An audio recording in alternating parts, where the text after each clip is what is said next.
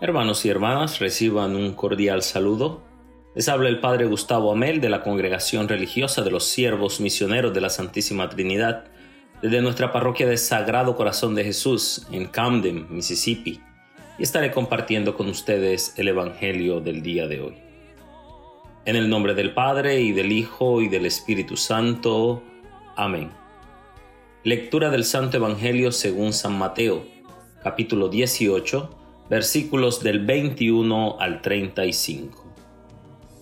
En aquel tiempo Pedro se acercó a Jesús y le preguntó, Si mi hermano me ofende, ¿cuántas veces tengo que perdonarlo? ¿Hasta siete veces? Jesús le contestó, No solo hasta siete veces, sino hasta setenta veces siete. Entonces Jesús les dijo, El reino de los cielos es semejante a un rey que quiso ajustar cuentas con sus servidores. El primero que le presentaron le debía muchos millones. Como no tenía con qué pagar, el Señor mandó que lo vendieran a él, a su mujer, a sus hijos y a todas sus posesiones para saldar la deuda. El servidor, arrojándose a sus pies, le suplicaba diciendo, Ten paciencia conmigo y te lo pagaré todo. El rey tuvo lástima de aquel servidor, lo soltó y hasta le perdonó la deuda pero apenas había salido aquel servidor, se encontró con uno de sus compañeros, que le debía poco dinero. Entonces lo agarró por el cuello y casi lo estrangulaba mientras le decía, Págame lo que me debes. El compañero se le arrodilló y le rogaba, Ten paciencia conmigo y te lo pagaré todo. Pero el otro no quiso escucharlo, sino que fue y lo metió en la cárcel hasta que le pagara la deuda. Al ver lo ocurrido, sus compañeros se llenaron de indignación y fueron a contar al rey lo sucedido. Entonces el Señor lo llamó y le dijo, Siervo malvado, te perdoné toda aquella deuda porque me lo pediste. ¿No debías tú también haber tenido compasión de tu compañero como yo tuve compasión de ti?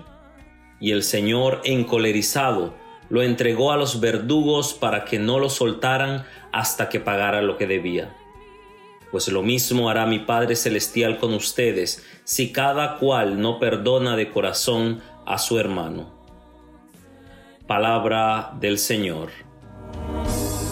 Por el bien que que. Perdonados para perdonar. Jesús el día de hoy, por medio de una parábola, nos recuerda que estamos llamados a perdonar porque nosotros hemos sido perdonados primero. A veces pensamos que perdonamos a otras personas por nuestras propias fuerzas, por nuestro propio valor, pero la verdad es que el perdón es una obra de Dios. Nosotros por nuestra propia cuenta nunca podríamos perdonar cosas horrendas que otras personas nos hayan hecho o nos hayan dicho. Nuestra primera tarea es reconocer que el perdón es un don de Dios y que simplemente somos sus embajadores. Por lo general pensamos que el perdón es ese momento en que lloramos, cuando expresamos nuestro dolor y cuando hay una catarsis liberadora. Pero el perdón es un proceso que implica sanación y muchas veces reconciliación. Este proceso puede demorar días, semanas, meses o incluso años. Y es importante reconocer que todos alguna vez hemos sido ofendidos, todos alguna vez hemos sido insultados, lastimados de una u otra manera. Nadie se convierte en un adulto con un corazón intacto sin haber sido herido. Todos en algún momento fuimos tratados injustamente, fuimos violentados, fuimos ignorados o no reconocidos. Todos llevamos heridas y con esas heridas llevamos amargura y dolor. Pero cuando nosotros hacemos del perdón una herramienta en nuestras relaciones humanas, entonces podremos vivir sin estar atados a recuerdos que nos lastimen o recuerdos tóxicos que parecieran devorarnos. Sin embargo, mis queridos hermanos y hermanas, es importante resaltar que es normal enfatizar nuestro dolor cuando hemos sido heridos. Pero el perdón nos llama a reconocer que nosotros también tenemos que ser perdonados. Ser perdonados porque nosotros somos padres, hermanos, hermanas, amigos o compañeros de trabajo o familiares que hemos lastimado a alguien más.